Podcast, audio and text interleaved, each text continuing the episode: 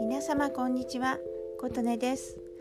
今日は3月10日木曜日の朝です。今日は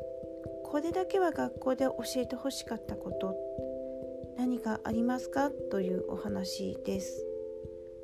私の場合は教科書通りにいかないことが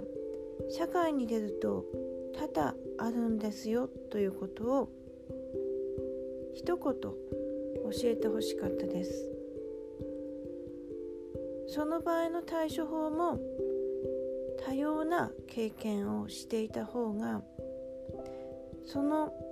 方法を思いつくたどり着くまでに早いと言いますかあまり悩まずに済むと言いますかそういうことも一言教えてほしかったなと思います。私はすごく真面目で堅物で学校で言われたことを本当素直に聞いて取り込んできたんですけども、うん、まあ思うところは多々あるんですけど一例を挙げますと私警察で勤めてた時自殺統計の担当だったことあるんですよね。あの自殺っていろんな人間関係とか借金とか、うん、倒産とかパワハラとかまあいろいろ原因が複合してある場合も多いんですけど、うん、なんだろうね。人に迷惑をかけちゃいけないっていろいろ学んできたんですけどもまあ逃げても逃げちゃダメだじゃだけじゃなくて逃げてもいいんじゃないかとか、うん、あともう借金でダメだもう首くくるしかないとかそういうふうに思ってしまう場合も例えばいや死んだら終わりだからちょっと海外に行って青い海青い空気分転換して一息ついてから考えてもいいんじゃないとかそういうことを言ってくれる人にがいて初めてと出会って初めて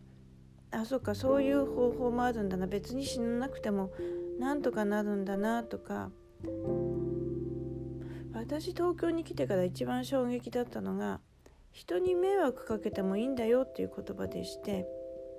自分が人に迷惑をかけるのは絶対ダメだっていうふうに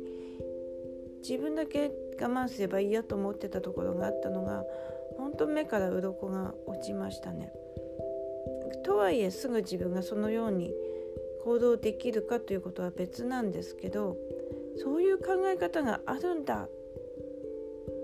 という考えにたどり着いたのもずっと生まれ育った青森から出て東京に来てご縁があって出会った人から教えてもらったっていうこともあるんですね。なのでまず何でしょうね。教科書通りにはいかないことは多々あること。正解は